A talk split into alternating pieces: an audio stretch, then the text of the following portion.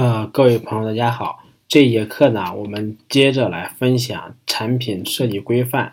就是作为一名产品经理，我们在做产品设计的时候，其实不是说你想怎么做就怎么做的，或者说你想做一个合格的产品经理，那么你做出来东西一定是符合这个行业这个特定环境的特定要求的，这样才能称得上是合格的。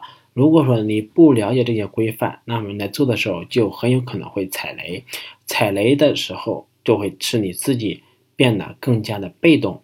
首先，我们先说第一个，就是产品设计的规范里面有一个最重要的一点就是优先级，是吧？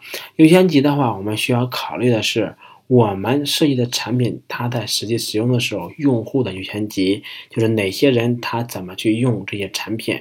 那么我们要首先明确用户优先。就是说是可用性优先，再一个呢就是功能优先。我们哪些功能是需要放到规范里边，就是说是优先去做的。但我们内容还要交互，我们的内容肯定是说把我们产品的亮点在设计的时候进行突出，因为亮点是吸引用户的最有效的办法。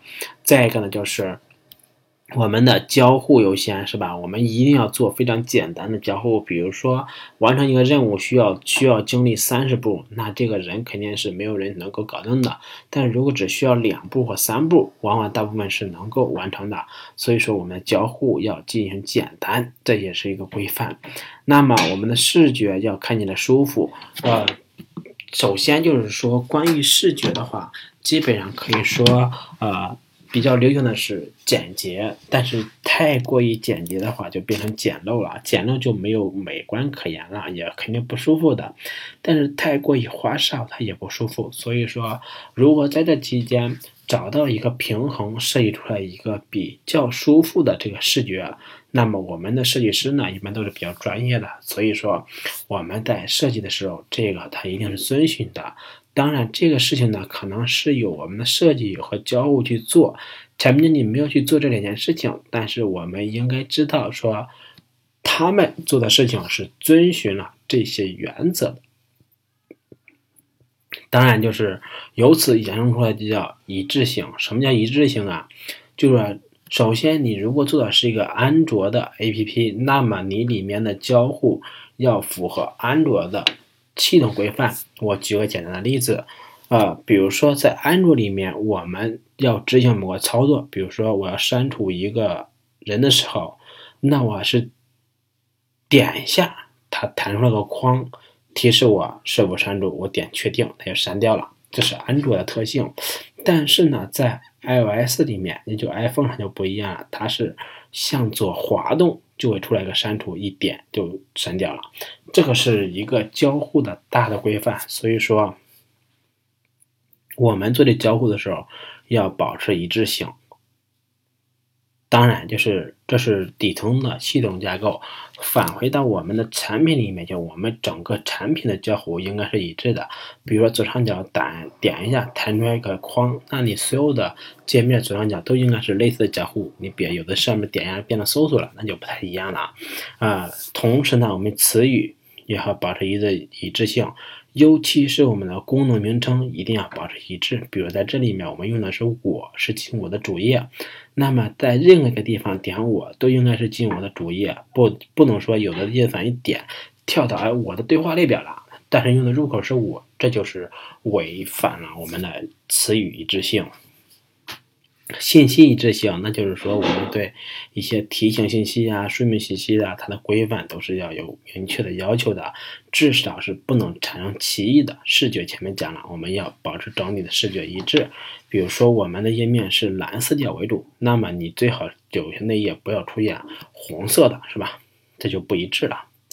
同样，感觉，感觉是一个很虚的东西，但是呢，又是一个很真的东西。呃，举个例子，就是做做感觉这一块就是快，就是我们大家在使用 A P P 的时候，有的人会说，哎，某个 A P P 使用起来非常的卡，那这个卡你一定是个感觉，但是你有的 A P P 使用起来非常的顺畅，这个顺畅也是一个感觉。那么什么时候是卡，什么时候是顺畅呢？